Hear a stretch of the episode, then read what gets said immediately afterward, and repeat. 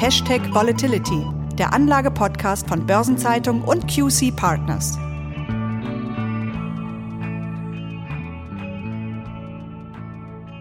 Kryptowährungen wie der Bitcoin sind extrem volatil, starke Schwankungen kennzeichnen den Kursverlauf. Den aktuellen Crash hat aber ausgerechnet der Stablecoin Terra mit verursacht. Stablecoins sollen, wie es der Name schon sagt, eigentlich deutlich stabiler sein als Bitcoin und Co., weil ihr Wert an eine Währung oder einen Rohstoff gekoppelt ist. Dennoch ist Terra jetzt um 99 Prozent ins Bodenlose abgestürzt, obwohl er eins zu eins an den Dollar gebunden sein sollte und hat Teile des Marktes mit nach unten gerissen. Und zu diesem spannenden Thema begrüße ich Sie, liebe Hörerinnen und Hörer, sehr herzlich. Mein Name ist Christiane Lang, ich bin Redakteurin bei der Börsenzeitung Zeitung und ich spreche wie immer mit Thomas Altmann, Partner und Leiter des Portfolio-Managements bei QC Partners. Hallo, Herr Altmann. Hallo, Frau Lang. Herr Altmann, der Kollaps des Stablecoins Terra hat die Märkte geschockt.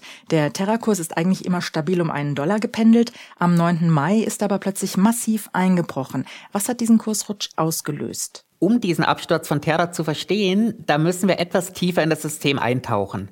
Terra ist oder war eine Blockchain, die neben dem Stablecoin Terra auch den Token Luna anbietet bzw. eben angeboten hat. Diese Kombination aus den beiden Kryptowährungen Terra und Luna führt dazu, dass Terra ein sogenannter algorithmischer Stablecoin ist oder eben war. Und das bedeutet, anders als bei anderen Stablecoins waren hier zur Absicherung der Dollarkopplung eben keine Dollar hinterlegt. Stattdessen konnte ein Terra zu jedem Zeitpunkt in Luna im Gegenwert von exakt einem Dollar getauscht werden. Und dieser Finanzmechanismus, der sollte den Terrorkurs stabilisieren. Das funktioniert aber eben nur so lange, solange alle an dieses System glauben und auch entsprechend rational handeln. Im konkreten Fall wurden so viele Terra auf den Markt geworfen, dass der Algorithmus, der den Coin stabilisieren sollte, eben nicht mehr funktioniert hat. Ob dahinter ein Vertrauensverlust steckt oder sogar eine gezielte Attacke auf Terra, darüber können wir zu jetzigen Zeitpunkt nur spekulieren. Also das ist noch eine völlig unklare Lage, aber die anfänglichen Hoffnungen auf erneute Kurssteigerung, die haben sich ja nicht erfüllt. Nein, und das ist im Moment auch gar nicht möglich, denn die Blockchain wurde angehalten und die größten Kryptobörsen, die haben Terra und Luna aus ihrem Angebot genommen. Das sind also wirklich dramatische Ereignisse und haben für den Gründer von Terra, Do Kwon, möglicherweise Konsequenzen, denn in Südkorea prüfen die Behörden jetzt rechtliche Schritte. Und da stellt sich natürlich eine ganz grundsätzliche Frage, sind Stablecoins vielleicht doch nicht so stabil, wie sie sein sollten? Ja, das kann man nicht grundsätzlich bejahen. Marktführer bei den Stablecoins ist Tether mit knapp 80 Milliarden Stablecoins im Umlauf. Und hier pendelt der Kurs tatsächlich recht stabil um den Dollar herum. Der kurzzeitige Einbruch auf 95 Cent im Rahmen des Terra-Kollapses, der wurde recht schnell wieder aufgeholt. Der entscheidende Unterschied zu Terra, der liegt hier in der Besicherung. Denn Tesla gibt an, eine Mischung aus Staats- und Unternehmensanleihen, Edelmetallen, Kryptowährungen und weiteren Assets als Reserve zu halten. Allerdings weigert sich Tesla, hier Details zu nennen. Und das wiederum führt auch hier regelmäßig zu Skepsis. Letztes Jahr hat diese mangelnde Transparenz Tesla sogar eine Strafzahlung von 41 Millionen Dollar an die US-Aufsicht eingebrockt. Es gibt aber auch Stablecoins, die stabil um den Dollar pendeln und bei denen die Anbieter als Absicherung zu 100% US-Dollar und kurzlaufende US-Staatsanleihen vorhalten. Herr Altmann, Stablecoins bilden ja eine Art Brücke zwischen den unbesicherten Kryptowährungen und den konventionellen Währungen wie Euro, Dollar und so weiter. Was für eine Aufgabe haben die eigentlich? Also was sind die Vor- und Nachteile? Ja, Stablecoins sind zunächst einmal eine digitale Währung, die entsprechend als schnelles und kostengünstiges Zahlungsmittel genutzt werden kann. Stablecoins werden häufig auch von Kryptoanlegerinnen und Anlegern als Parkplatz genutzt, eben dann, wenn diese zumindest vorübergehend nicht in stark schwankenden Kryptowährungen investiert sein wollen.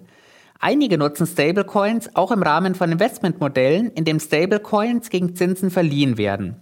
Das große Risiko, das ist sicherlich das, das wir jetzt bei Terra gesehen haben. Also das Risiko, dass die Kopplung an eine Währung wie den Dollar unter gewissen Umständen verloren gehen kann. In diesen Sog von Terror sind ja auch andere Stablecoins geraten. Ist das jetzt vielleicht das Aus für diese Gattung? Terra wurde ja quasi schon für tot erklärt, auch wenn es Kleininvestoren ja vor allem in Südkorea gibt, die inzwischen auf eine Erholung wetten. Ich glaube nicht, dass wir hier vom Aus der Stablecoins sprechen. Allerdings können wir negative Ansteckungseffekte auf andere Stablecoins auch nicht komplett ausschließen. Vor allem gehe ich aber davon aus, dass Anlegerinnen und Anleger zukünftig deutlich stärker auf die Besicherung achten werden. Und das ist sicherlich auch zu empfehlen. Auf jeden Fall. Nun hat Terra ja auch auf die ungesicherten Kryptowährungen übergegriffen. Der Bitcoin, das ist die größte Kryptowährung, die den Terra-Kurs ja eigentlich stützen soll, ist zwischenzeitlich auf unter 30.000 Dollar abgerutscht. Können Sie diesen Zusammenhang vielleicht kurz erklären? Sehr gerne, denn das ist ein interessanter Punkt, über den wir bisher noch gar nicht gesprochen haben. Denn tatsächlich hatte die Stiftung, die hinter dem Terrorsystem steht, in den ersten Monaten dieses Jahres Bitcoin im Wert von 3,5 Milliarden Dollar gekauft und zusätzlich wohl weitere Kryptowährungen für mehr als 6 Milliarden Dollar. Und diese Kryptobestände, die sollten eigentlich als Notfallstützungsreserve für Terra dienen. Und tatsächlich wurden diese Bitcoin wohl auch ab dem 9. Mai verkauft und mit den Erlösen entsprechend Terra gekauft. Dass diese Stützung des Terra erfolglos war, das wissen wir mittlerweile alle.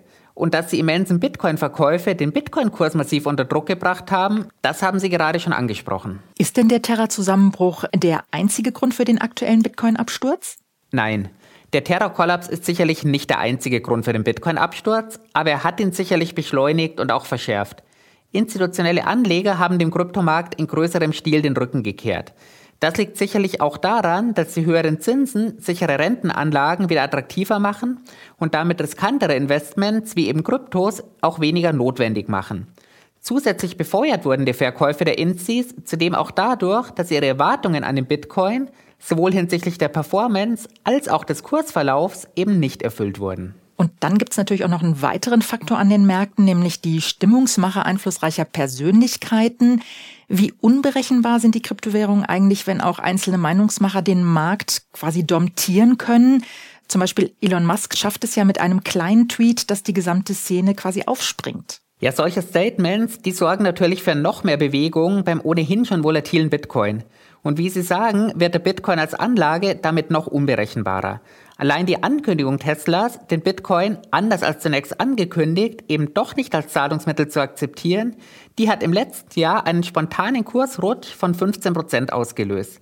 Damals übrigens noch bei einem Kursniveau von knapp 50.000 Dollar. Also spontane Kurssprünge in jede Richtung sind sozusagen ständig möglich und die Schwankungen bei den Kryptowährungen sind teilweise ja auch enorm.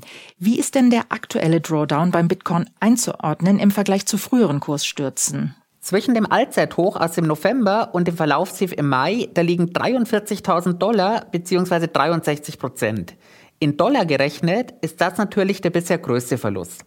Im Prozent betrachtet sind die minus 63 Prozent für den Bitcoin tatsächlich gar nicht so ungewöhnlich. Zwischen 2017 und 2018, da hat der Bitcoin innerhalb von fünf Monaten 84 Prozent verloren. Das war damals ein Rückgang von gut 19.000 auf gut 3.000 Dollar. Anschließend dauerte es gut drei Jahre, bis dieser Verlust aufgeholt war. 2011 stürzte der Bitcoin sogar um 93 Prozent ab. Damals, Achtung, noch von 30 auf 2 Dollar. Nach weniger als zwei Jahren war aber auch das Geschichte.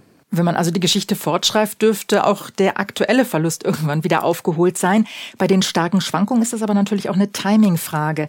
Wie ist denn die aktuelle Volatilität zu beurteilen im Vergleich mit früheren Werten? Ja, die Antwort auf diese Frage, die wird viele vielleicht überraschen. Über die vergangenen zwölf Monate liegt die Volatilität des Bitcoin bei 55 Prozent. Absolut betrachtet ist das natürlich ein hoher Wert. Aber im Vergleich zu 2018, als die 12-Monats-Volatilität bei 100 Prozent lag, ist das absolut moderat. Und wenn wir nur auf den aktuellen Rand schauen, dann sehen wir für den letzten Monat eine Volatilität von 70 Prozent. Aber auch hier haben wir in der Vergangenheit schon mehr als doppelt so hohe Werte gesehen. 2017 und auch 2020 hatten wir Einmonatsvolatilitäten oberhalb von 150 Prozent. Von daher können wir hier sagen, der Bitcoin schwankt zwar stark, aber gar nicht mehr so stark wie in früheren Jahren. Also da hat sich was verändert gegenüber früher, aber das ist nicht die einzige Veränderung. So zeigen Daten, dass der Bitcoin inzwischen immer mehr mit Aktien, vor allen Dingen mit US-Tech-Werten korreliert. Damit geht doch eine wichtige Eigenschaft der Kryptowährung verloren, deren Vorteil doch eigentlich die Unkorreliertheit ist, oder? Das ist ja auch einer der Gründe dafür, dass viele, eben auch institutionelle Anleger, dem Bitcoin den Rücken gekehrt haben. Seit Jahresbeginn liegt die Korrelation zu den Tech-Werten des Nasdaq 100 bei 0,7. Wir sprechen hier also von einem extrem stark ausgeprägten Gleichlauf. Und die Tatsache, dass die 63% Korrektur des Bitcoin mit der 31% Korrektur des Nasdaq 100 zusammenfällt, die spricht Bände. Und warum ist das so? Also warum nimmt diese Korrelation zu? Ja, die Wahrnehmung des Bitcoin, die hat sich tatsächlich verändert. Der Bitcoin wird als Risikoanlage wahrgenommen. Alle die, die auf den Bitcoin als sicheren Hafen gesetzt haben, die wurden bitter enttäuscht. Dabei dürfte eigentlich niemand so sehr überrascht sein, denn schon im März 2020 ist der Bitcoin gleichzeitig mit den Aktienmärkten auf Talfahrt gegangen. Damals hat der Bitcoin zwischen Februar und März übrigens ebenfalls 63 Prozent verloren. Kann das sein oder bedeutet das, dass es auch eine Ansteckungsgefahr vom Kryptomarkt auf andere Assetklassen gibt, wenn eben diese Korrelation auch steigt? Ja, das ist eine sehr spannende Frage, mit der sich auch die Ratingagentur Fitch intensiv beschäftigt hat. Fitch sieht die Verbindung zwischen der Kryptowelt und dem klassischen Finanzmarkt zwar als niedrig an, aber dennoch nennt Fitch auch einige Risiken. Unter anderem nennt Fitch hier den negativen Vermögenseffekt, da viele Anlegerinnen und Anleger mit Kryptoanlagen viel Geld verloren haben. Und dieses Geld, das steht nun weder für andere Anlagen noch für den Konsum zur Verfügung. Ebenso sind natürlich Unternehmen wie Tesla betroffen, die Bitcoin in ihrer Bilanz ausweisen. Und des Weiteren könnte die negative Stimmung am Kryptomarkt durchaus auf andere Assetklassen übergreifen. Wie negativ ist denn die aktuelle Stimmung am Kryptomarkt? Ja, schauen wir hier auf den Fear and Greed Index für den Kryptomarkt. Der Index kann zwischen 0 auf der Unterseite und 100 auf der Oberseite schwanken. Werte von 25 und niedriger bedeuten dabei extreme Angst. Am 17. Mai hat dieser Index einen Wert von 8 erreicht. Einen so niedrigen Wert, den hatten wir zuletzt während des Covid-19-Sell-Offs. Schlechter als im Moment kann die Stimmung am Kryptomarkt also kaum noch werden. Oh, das klingt natürlich dramatisch. Wenn die Stimmung aber kaum noch schlechter sein kann, wie Sie sagen, haben wir jetzt Einstiegskurse oder ist der Kryptomarkt insgesamt mehr oder weniger am Ende? Ja, die Frage lässt sich tatsächlich nicht seriös beantworten. Aber bleiben wir erstmal beim Bitcoin. Natürlich gab es, darüber haben wir gerade schon gesprochen, historisch schon stärkere Verluste. Wir sehen gleichzeitig aber auch, dass Volksbanken und Sparkassen ihren Kundinnen und Kunden vermehrt den Kauf von Kryptowährungen ermöglichen wollen. Von daher gehe ich nicht davon aus, dass die großen Kryptowährungen wie der Bitcoin am Ende sind. Ich halte es aber durchaus für möglich, dass Terra und Luna nicht der letzte Kollaps waren, sondern dass die Bereinigung am Kryptomarkt noch weitergehen wird. Das bedeutet natürlich auch weiter massiv Unruhe, wenn so eine Bereinigung weitergeht. Lässt sich der Markt denn mit besserer Regulierung stabilisieren? Ja, die Zentralbanken, die haben zuletzt recht unisono vor Stablecoins gewarnt. Und hier sind sich die Fed, die EZB und die Bank of England recht einig. Die Regulierungsbehörden in den USA und in Europa haben ja schon vor dem Terra-Kollaps an neuen Regeln für Stablecoins gearbeitet. Diese Arbeit wird jetzt sicherlich intensiviert und auch beschleunigt. In den USA hat Finanzministerin Janet Yellen durchblicken lassen, dass sie Anbieter von Stablecoins gerne ähnlich streng regulieren möchte wie Banken. Und diese Regulierung wird sich dann sicherlich auch auf die Besicherung der Coins beziehen. Und die EU erwägt offensichtlich Volumensbeschränkungen. Wichtig ist hier aber herauszustellen, wir sprechen von Regulierung, nicht von Verboten. Der Kryptomarkt läuft also weiter. Und vielleicht kommt ja dann auch im Rahmen unseres Podcasts noch die eine oder andere Krypto-Episode dazu. Also das kann ich mir sehr gut vorstellen. Das Thema ist ja wirklich hochspannend. Und ja, Herr Altmann, wir sind am Ende unserer Episode angelangt und ich danke Ihnen wirklich herzlich für das Gespräch. Ja, auch von mir vielen Dank. Hat wie immer Spaß gemacht. Und auch Ihnen, liebe Hörerinnen und Hörer, danken wir für Ihr Interesse. Wenn Sie mögen, seien Sie gerne wieder mit dabei am 8. Juni, wenn die nächste Folge von Hashtag Volatility erscheint.